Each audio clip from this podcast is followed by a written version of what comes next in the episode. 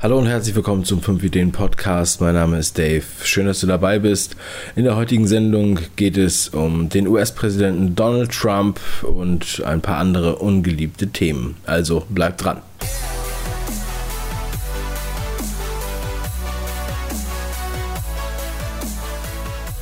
Ja, das heutige Thema ist ähm, ja, ungeliebte Themen im Allgemeinen, könnte man sagen. Mir kam das ähm, als wir jetzt äh, im Februar hatten wir ja zwei Folgen zu innovativen Gründern gemacht. Eine Folge ähm, auf YouTube, eine Folge über Red Bull, also über Dietrich Mateschitz, den Gründer von Red Bull ähm, und so sein Werdegang anhand von fünf Ideen dargestellt aus dem Buch von Wolfgang Fürweger, der sozusagen die, ja, der die Biografie geschrieben hat des äh, Dietrich Mateschitz. Und ähm, dann zwei Wochen später haben wir dann noch die fünf Ideen von Manfred Maus präsentiert, dem Gründer von Obi, der in den 70er Jahren die Baumarkette Obi gegründet hat. Zum anderen möchte ich dann noch gern später ähm, auf äh, Donald Trump eingehen, beziehungsweise auf den Alexander Nix, der ähm, Speaker war bei den äh, Online-Marketing Rockstars und äh, der die Social Media Kampagne für Donald Trump ähm, sozusagen äh, als Schirmherr ähm, gestaltet hat. Ja, also wir fangen erstmal mit Red Bull. Also es war, ähm, ich finde es unheimlich interessant, das Buch, sehr spannend. Ähm, ich habe ich habe das leider erst nach meinem Salzburg-Aufenthalt gelesen, ganz ehrlich gesagt. Wir waren im Januar äh, in Salzburg und haben da einen großen Event mit Startup Salzburg zusammen organisiert, mit Gerhard Hörhan unter anderem auf der Bühne. Und ähm, da hatte ich in meiner Präsentation einen Bezug auf einen Fußballverein und zwar auf Red Bull Salzburg, ähm, weil der, der hiesige Fußballverein dort heißt, nun mal einfach so. Ja. Und ähm, da war, hat irgendwie gar keine Reaktion so richtig hervorgerufen, als ich das erwähnt hatte, habe ich mich kurz gewundert. Und dann lese ich halt später in dem Buch ähm, die Red Bull Story, dass die Salzburger ziemlich unglücklich waren, dass der äh, Verein umbenannt wurde in Red Bull Salzburg und dass er international jetzt immer, ich glaube, FC Salzburg heißt. Ja, also ja, ich habe das Buch wirklich erst danach gelesen. Ich wollte eigentlich schon vorher dazu kommen, natürlich passend. In Salzburg ist ja auch ein, der zweite Firmensitz von Red Bull. Ähm, ja. Und in, in dem Buch, also die fünf Ideen-Folge, wer sie noch nicht gesehen hat, sollte sie sich auf jeden Fall angucken. Es ist beeindruckend und es geht halt sehr viel darum, dass Red Bull ein äh, sehr interessante, interessantere Markenwege äh, sehr interessante Marketingwege geht. Und ähm, das ist eigentlich das Besondere daran. Ja? Und halt auch natürlich verbunden mit der Lebensgeschichte von Friedrich Mateschitz. So, und äh, das erwähne ich jetzt nochmal, weil es gab da so ein paar Stimmen von aus der Richtung, ja, Red Bull ist doch nicht gesund und äh, oder Red Bull ist zu teuer oder irgendwie was in diese Richtung, ja. Ähm, das mag alles sein. Ähm, es geht ja auch überhaupt nicht, im Grunde genommen geht es gar nicht um darum. Ja, es geht nicht um den Geschmack oder die Gesundheit ähm, von Red Bull. Ja. Ähm, ich finde es halt seltsam, dass das sozusagen erwähnt wird, weil es geht wirklich um diese Ideen. man muss ja selber gar keinen Red Bull trinken, ähm, aber man kann sich ja trotzdem daraus was ziehen oder man wird dadurch inspiriert. Ich meine, darum geht es ja bei den fünf Ideen. Wir wollen ja inspirieren und ähm, wir suchen halt auch aus den Büchern die unserer Meinung nach besten fünf Ideen. Ja? Also ähm, natürlich könnte man bei jeder Folge alles auf die Goldwaage legen und vielleicht gibt es irgendwo noch eine andere Idee. Hm, aber es geht im Endeffekt geht es dann wirklich nicht um dieses Produkt. Also es ist, äh, ähm, ich meine, ich trinke das Zeug selber sehr selten, ja, Red Bull. Ich kriege davon Sodbrennen, wenn ich das trinke. Es gibt natürlich Momente, wo ich das trinke und manchmal ähm, ist es auch ganz gut. Ich würde jetzt niemandem raten, das regelmäßig zu trinken oder so. Ja, ähm, im Endeffekt ist das eigentlich klar, aber ähm, komischerweise gibt es halt immer Leute, die dann da was haben. Genauso beim Obi, ja. Also die Geschichte von Manfred Maus finde ich unheimlich inspirierend.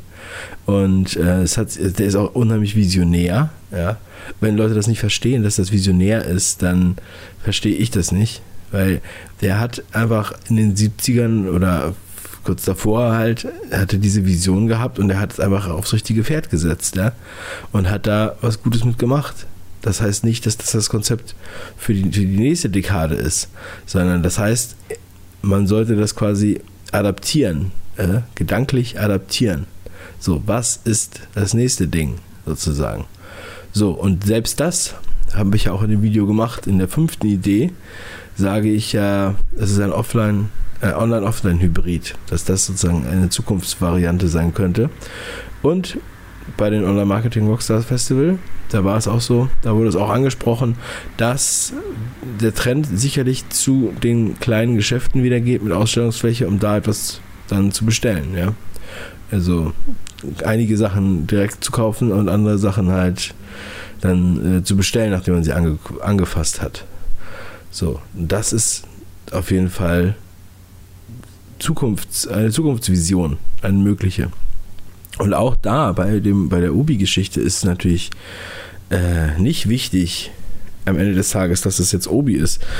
Es könnte auch einfach, man könnte einfach sagen, es ist äh, Marke X, ja, aber es ist ja nun mal Obi gewesen, die das äh, gemacht haben. Es wäre auch so, als wenn wir über die Geschichte von Tempo äh, sprechen oder irgendwie andere Firmen, die zu großen Playern geworden sind. Aber das heißt nicht, dass wir nur über diesen Baumarkt einkaufen oder so. Oder ähm, ist ja auch interessant, wenn Leute dann schreiben, dass sie irgendwie sich wundern, ähm, ja, ähm, oder nicht zum Obi gehen, weil der Obi immer zu teuer ist. Und äh, nur wenn es bei anderen Baumärkten die Sachen nicht gibt, dann würden sie da hingehen und sowas. Ne? Das merkt man ja schon, dass es einfach am, am Thema vorbeigeht. Ja? Also nicht das, was wir vorhaben und ähm, auch nicht das, was mir dabei wichtig ist. Es ist aber auf jeden Fall eine derbe Geschichte und ich finde es ist einfach sehr inspirierend. Und ähm, ja, ebenso dann natürlich Donald Trump. Ja. Ähm, also äh, Robert hat ja auch ein Video über Donald Trump äh, gesprochen vor einiger Zeit. Da war äh, war ja zwar schon, es rumorte schon, dass er vielleicht sich, äh, dass er vielleicht aufgestellt würde oder so, aber da hat niemand dran gedacht, dass das jemals ein Präsident wird und selbst als er nominiert war, hat das ja, äh, hätte ich auch die ganze Zeit darauf gewettet, dass dann äh, Hillary Clinton das Rennen macht. So, ähm, aber nichtsdestotrotz ähm, sehr interessant, auch dass äh, er eingeladen wurde. Alexander Nix hat eine Session gehalten bei den Online Marketing Rockstar Festival in Hamburg ähm, Anfang März. Und ähm, ja, also der hat die Social Media Kampagne für Donald Trump maßgeblich gesteuert und entwickelt und hat dann bei der Session vor 6000 Leuten das erklärt also im Grunde genommen Prinzipien natürlich erklärt. Er hatte, äh, ja, also die haben halt sehr viel mit Daten gemacht. Seine Session-Name war auch, wie er vom Madman zum Mathman wurde. Also Madman sowie Madison Avenue Man, ja, das sind die sozusagen die Werbefritzen in New York. Ja? Und Mathman sozusagen der Mathe Nerd. Ja. Also vom Prinzip her ist er so vorgegangen und die machen halt auch viele äh, andere äh, politische Kampagnen in anderen Ländern und für unterschiedliche Parteien sind da auch äh, politisch neutral und lassen ihre eigene Meinung äh, außen vor, um sozusagen ähm, ja nach also einfach sozusagen professionell zu arbeiten, ja.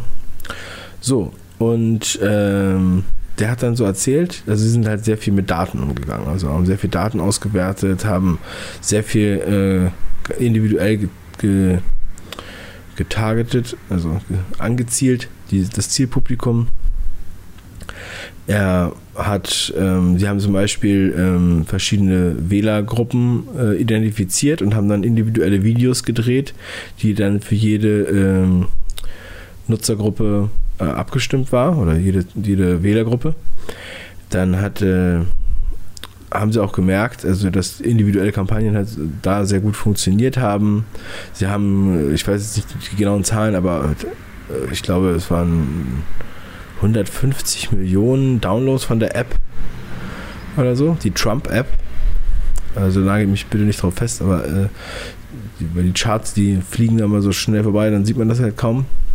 Und äh, also es war, ich fand es schon, es war sehr interessant und sehr lehrreich. Vor allem hat er dann gesagt, äh, dass die Kampagne, dass die bei denen ähm, mit 30 Leuten gefahren wurde und bei Hillary Clinton mit 800. Also das ist schon wirklich krass. Also ich weiß nicht, ob die dann am Anfang nur 30 waren und dann später größer wurden, aber das ist äh, muss ja auch unheimlich viel mehr Geld kosten, wenn man 800 Leute beschäftigt. Ja, und äh, auch natürlich ist, das weiß, wissen ja die meisten, sage ich jetzt mal, Trump ist jetzt nicht besonders, ähm, in Deutschland zumindest, äh, nicht so besonders beliebt. Ja. In Amerika ist er anscheinend so beliebt, dass er gewählt wurde. Ähm, also da kann man natürlich dann drüber denken, was man will. Auf jeden Fall wurde dann auch bei der Veranstaltung von Online Marketing Rockstars hat einer ähm, ja, den, die Frage gestellt, den Alexander Nix, ob er jetzt happy ist, ja, ob er jetzt glücklich ist, dass äh, Trump gewonnen hat und wollte natürlich ihn damit ein bisschen äh, ärgern oder bloßstellen, ja. Es wurde auch vom Publikum äh, extrem angenommen. Also sie haben dann sehr viel applaudiert für diese Frage. Ähm, und wiederum hat der Alexander Nix aber auch sehr souverän darauf geantwortet, sehr professionell, ähm, fand ich, dass er ähm, denkt, dass er sozusagen, dass sie professionell abgeliefert haben, ne? dass sie natürlich versucht haben, dass er auch gewinnt, wenn sie das machen und äh, mit Sicherheit auch nicht irgendwie äh, alle aus dem Team ihn unbedingt gewählt haben oder so, weil es sozusagen zwei Paar Schuhe sind.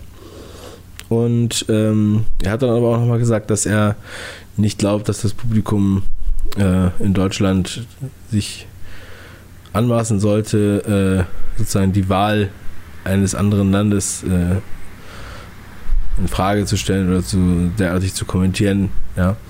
Und ähm, ja, also ich fand es äh, sehr interessant, dass ihn da, dass er da eingeladen wurde und dass äh, auch sein Statement. Und ähm, auf jeden Fall wurde das ja auch die ganze Zeit schon so angeteasert, quasi der Typ, der Trump zum Präsidenten gemacht hat. Nach ihm kam Casey Neistat auf die Bühne und der hat äh, auch als erstes gesagt, ich wusste nicht, dass ich auf die Bühne komme nach dem Typen, der Trump zum Präsidenten gemacht hat. Hm, ja, es ist natürlich nicht wirklich so, aber ähm, ja, also ich denke mir, wir haben da, das ist jetzt äh, die Sachen, auch wenn er jetzt unpopulär ist in, in Deutschland, ähm, ist es ja nicht so, dass man jetzt nicht über ihn äh, sprechen sollte, denke ich, ja. Und ähm, das ist jetzt ja kein, äh, kein Kriegsverbrecher oder äh, hat auch noch kein Genozid veranstaltet, ja. Also ich denke mir, das ist, das ist klar. Also ich will einfach nur, dass es sich so ein bisschen davon löst und ähm, dass man wirklich die, die Augen einfach offen hat für die Ideen und die Möglichkeiten, die die Ideen bieten. Ja? Weil das ist eigentlich, das ist ja der Schatz dabei. So, und da kann man halt auch viel lernen. Und auch bei Red Bull zum Beispiel, ja, das möchte ich auch nochmal sagen, dass der ähm, Dietrich Matteschitz, der ist ja aus einer, kommt aus einer ähm, Arbeiter-Mittelstandsfamilie und hat da auch wirklich hart äh, gehasselt sein ganzes Leben, hat ja auch unheimlich lange studiert und nebenbei gearbeitet und ähm, bis der dann jetzt so erfolgreich wurde und der äh, 80 reichste Mensch der Welt auf der Forbes-Liste ist, ja, das ist ja alles kein Zuckerschlecken. So, die Leute ähm, übersehen wohl, dass der da ganz schön lange für gearbeitet hat und dass es ja nicht einfach nur ein Lottogewinn war, den er da abgesahnt hat. So, und ähm, das ist auch noch so eine kleine Anekdote von den Online-Marketing-Rockstars. Ähm, der Casey Neistat, als der äh, auf der Bühne war, als Speaker, hat er äh, einen Tweet vorgelesen, wo irgendjemand gesagt hat, er wäre überbewertet. Also Casey Neistat wäre über, überbewertet. So, und ähm, ja, Leute machen sich dann äh, lustig über Casey Neistat, aber erkennen dann einfach nicht, dass der halt auch, bevor er jetzt seine Firma für 25 Millionen an CNN verkauft hat oder Werbespots für Nike oder Samsung oder so dreht, ähm, hat er einfach ganze Zeit umsonst Sachen abgeliefert. Ne? Und auch seinen Vlog, seinen täglichen Vlog, den er täglich gedreht und täglich geschnitten hat, ähm, wo er dann sagt, äh, bei Tools of Titans im Interview, sagt er ja, er hat also quasi abends angefangen zu schneiden, ist dann eingeschlafen, morgens aufgewacht, hat weiter geschnitten, beziehungsweise nach dem Sport und ähm, das Ding dann online gestellt, immer zur gleichen Uhrzeit morgens. Und äh, das hat er ja ewig gemacht. Ja, und jetzt, wo er damit aufgehört hat, macht er ja trotzdem ganz viele andere coole Projekte. Viele kurze, also ja, kleine Kurzfilme, uh, Kurzdokus könnte man sagen und so. Und äh, da kann man jetzt nicht davon sprechen, dass der überbewertet ist. Also der hat lange, lange dafür gearbeitet, sich das aufzubauen. Und äh, der ist halt auch unheimlich integer, finde ich.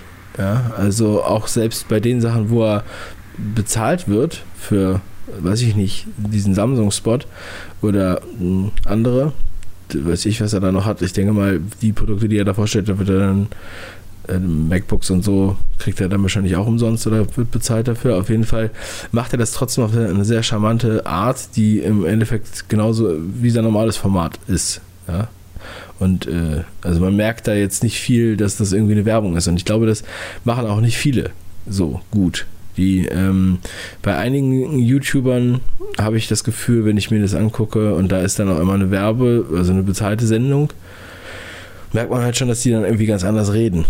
Und äh, das ist natürlich total blöd, weil dann ist es nicht nur gesponsert, okay, da hat man dann erstmal natürlich Bedenken, aber wenn man das dann auch noch direkt hört, dann hm, führt das natürlich dazu, dass man sowas dann meiden will, denke ich. Und der Casey ist da definitiv nicht überbewertet. Ich denke, er sollte jetzt diese Welle, die er hat, noch reiten. Hm, und äh, wenn eine Marke, wenn, wenn das mit denen funktioniert, dann sollen die das auf jeden Fall machen ich kann nur eigentlich jedem empfehlen, sich das mal anzugucken. Ja, also so gibt es dann halt die verschiedenen Art und Weisen von hm, unbeliebten Produkten und das ist so ein bisschen auch so eine Mecker, Mecker-Mentalität, die äh, ich sehr schade finde, weil man irgendwie sich dann zu sehr auf irgendwas Negatives konzentriert, als auf das, was eigentlich da an Möglichkeit geboten wird. Also die Ideen an sich, weil die sind gut. Ja.